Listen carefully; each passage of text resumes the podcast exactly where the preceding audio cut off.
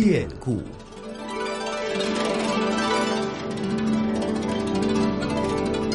听众朋友，大家好，我是华夏之声的主持人雷鹏，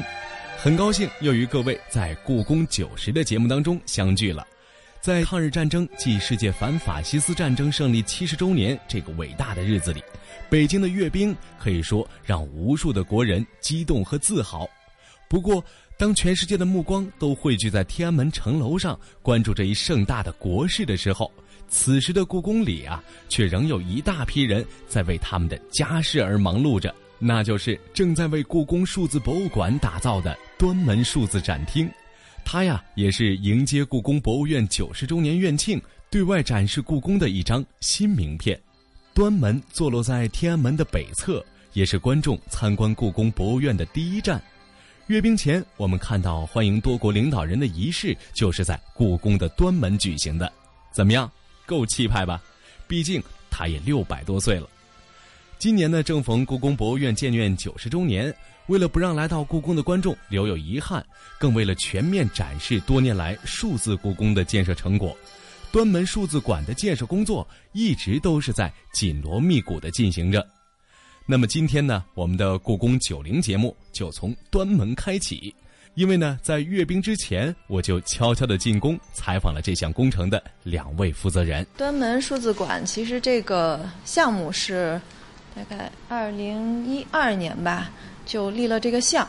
然后是一直在持续从事的这个工作，包括呃整个展厅的方案设计，然后还有里面这些具体的互动节目的开发。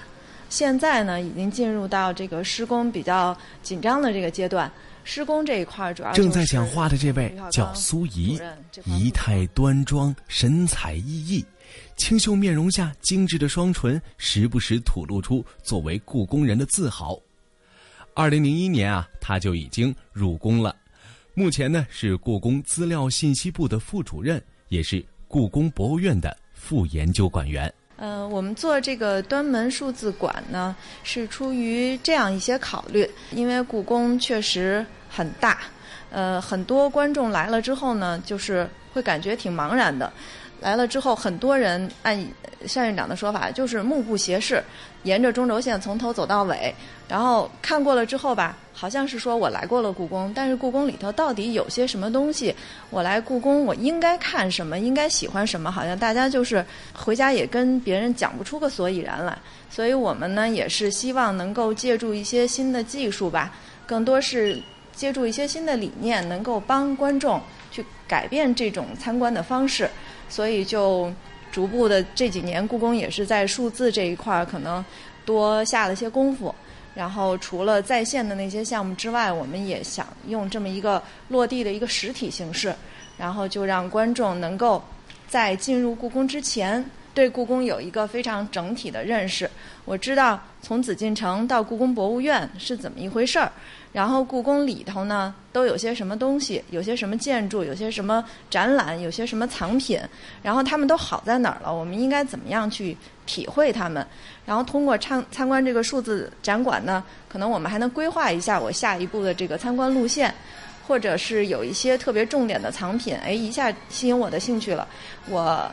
专门的去看它，然后回家之后，我大概通过扫二维码或者其他的一些手段，我还可以继续的去回味这件东西。这样呢，就逐步把我们故宫作为一个博物馆，它的这个职能给提升起来。苏主任介绍，建设中的端门数字博物馆作为数字故宫的一部分，在不断引入最新展示技术的基础上，将定期更换展览主题。第一期数字大展的主题为。故宫是座博物馆，其中呢就包含了从紫禁城到故宫博物院、紫禁集萃故宫藏珍、紫禁城天子的宫殿三大区域。通过完整的参观流线，从故宫历史、馆藏、建筑三个方面，向观众简明扼要的介绍了故宫是什么，故宫有什么，来故宫看什么。而说到数字故宫的建设呢，就不得不提起数字博物馆的发展。我国的数字博物馆建设是从二十世纪九十年代兴起的，经过十几年的快速发展，取得了可喜的成绩。在二零零一年的七月十六日，故宫数字博物馆网站的开通，也标志着我国第一个真正意义上的数字博物馆诞生。如今，以数字博物馆为基础，充分利用物联网、大数据和云计算等新技术，我国正在构建以全面透彻的感知、宽带、泛在的互联智能融合的应用为特征的新型博物馆形态。可以说啊，实现实体博物馆向数字博物馆转变，最终向智慧博物馆迈进，也是博物馆发展的大趋势。那么，这样的趋势对于与苏一主任同年进宫、见证并参与故宫数字化建设的另外一位负责人吕小刚来说，也是记忆犹新的。当时我们最早的时候，就从二零零三年吧，我们就已经有一个第一个虚拟现实的一个沉浸的一个作品，当时是。呃，宏观的介绍故宫的一个第一部尝试的作品，所以当时重点是讲了一下太和殿，然后之后我们又陆续的把太和殿、中和殿和保和殿这三大殿也全都完成了这个虚拟现实的内容的开发，之后又完善了做了养心殿，呃，还有一个修复刚刚修复好的卷亭斋。这些都是我们开发出来的这个虚拟现实作品，因为当时这个环境是因为没有完全向社会公开的这种开放的性质，所以这些作品呢实际上已经有了，内容已经有了，只不过是缺少一个合更合适的一个展示的一个场所。所以这次端门的数字展馆呢，其实提供了一个非常好的平台。吕主任说，建设中的端门数字展馆啊，是在传统建筑中建设的全新数字形式展厅。与实体形式的展厅可以说既有区别又密切联系，它是以数字建筑、数字文物的形式，充分突出信息时代的技术优势，把院藏珍贵文物中比较脆弱、难以展出的文物，或者是实物展览中难以表达的内容呢，以数字的形态来呈现给观众。也以新媒体互动的手段来满足传统文化的传播需求，同时呢，又能保障了文物的安全，更可以激发观众对于实体文物的兴趣。里边呢，我们有一个虚拟现实的一个剧场，这样的话，我会把我们之前的这些开发的作品，陆续的在这个端门的数字展馆里面呈现给广大观众。这样的话呢，有很多大家可能到不了的地方啊，有可能在参观过程中体验觉得并不是很好的这种状况呢，而且他也没有一些深入的讲解或者介绍的话。他理解不了背后的这个文化的，我们在这个环境里面都会给大家做一个很详实的一个介绍。这样的话呢，就能够丰富他的一个体验吧。我觉得是，也是他在没进故宫这个实体馆之前，他就可以先了解，通过我们这个内容，就会有很多很多的这个兴趣和知识就已经进入到他的脑海。这样的话之后，他在浏览过程中，他可能也会有一个更好的一个体验。虚拟现实，哇，听起来好茫然啊。那么里面究竟会有哪些意想不到的期待呢？我们来听苏主任怎么说。比如说我们很著名的这种书法作品，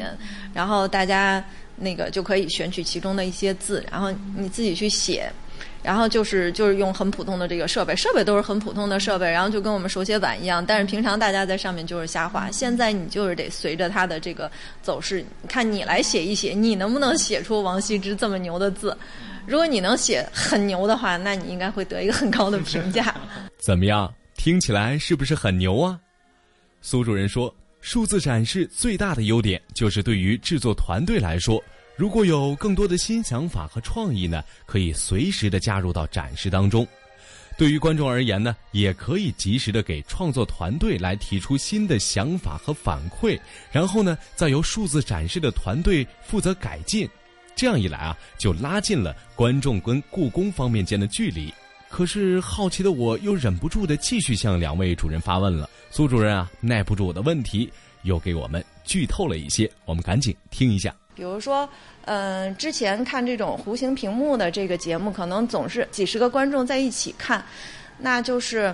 觉得这个沉浸感呀，或者是互动的体验，还是要略微差一些。单单院长当时就提出来，跟很多人就讲，这个三希堂在故宫里面是很重要的一处建筑，很有名，但是它实在是太小了，拢共才有八平米，然后一个隔扇再一分，皇帝本人坐的那个地方只有四平米。一年上千万的这观众，我们绝对是不可能打开让他们进去参观的。那但是很多观众很好奇，很想体验一下三希堂这么重要的一个地方到底是什么感觉呢？那作为虚拟现实的一个延伸，然后我们也想在那儿通过数字的形式，就是让大家模拟的感受一下这种这个实际的空间。再有其他的呢，比如说针对书画的或者是织绣这种非常脆弱珍贵的藏品，平常可能都不能拿出来给大家看的，但是现在呢，就让大家能够看清楚，然后看明白这件东西是怎么回事儿。不过说起三希堂，很多去过故宫的朋友啊都不陌生。它位于紫禁城养心殿的西暖阁，面积仅有四点八平米，被隔扇划分为了内外两部分。因为乾隆皇帝收藏欣赏三件稀世的法书珍品，并且延伸出了三希堂法帖，而在中国文化史上占据着非常重要的地位。同时呢，也以它的空间的局促来映射了内圣外王心态，而意味深长。但是呢，由于面积太过狭小，难以开放，来到故宫的观众啊，可能只能隔着玻璃来张望了。苏主任说。等到端门数字展厅建设好之后啊，大家就能很好的解决了这个文物保护和观众欣赏的矛盾，让这个观众通过数字化的方式来走进故宫的珍贵建筑空间了。那么，这么重要的三希堂算不算是这次端门数字展览的一个亮点呢？苏主任又说了，这当然不能了。因为这还只是第一期展览策划开发的九个数字展项的其中之一，其他的还有像数字沙盘、数字法书《兰亭序》、数字绘画《写生真情图》、数字长卷《韩熙载夜宴图》、数字多宝阁、数字宫廷织绣、数字宫廷服饰以及虚拟现实剧场，九个展览分别在三个展区陈列。大约啊，观众在四十五分钟之内就能欣赏完这一套完整的参观流线了。哇，听起来都眼花缭乱了。怎么样，您有没有很期待啊？不过您可能会问了，之前看故宫的宣传片或者是举办一些活动的时候，都是特别高大上、又庄重又严肃，那会不会在这次数字展上又会带给游客这样的感觉呢？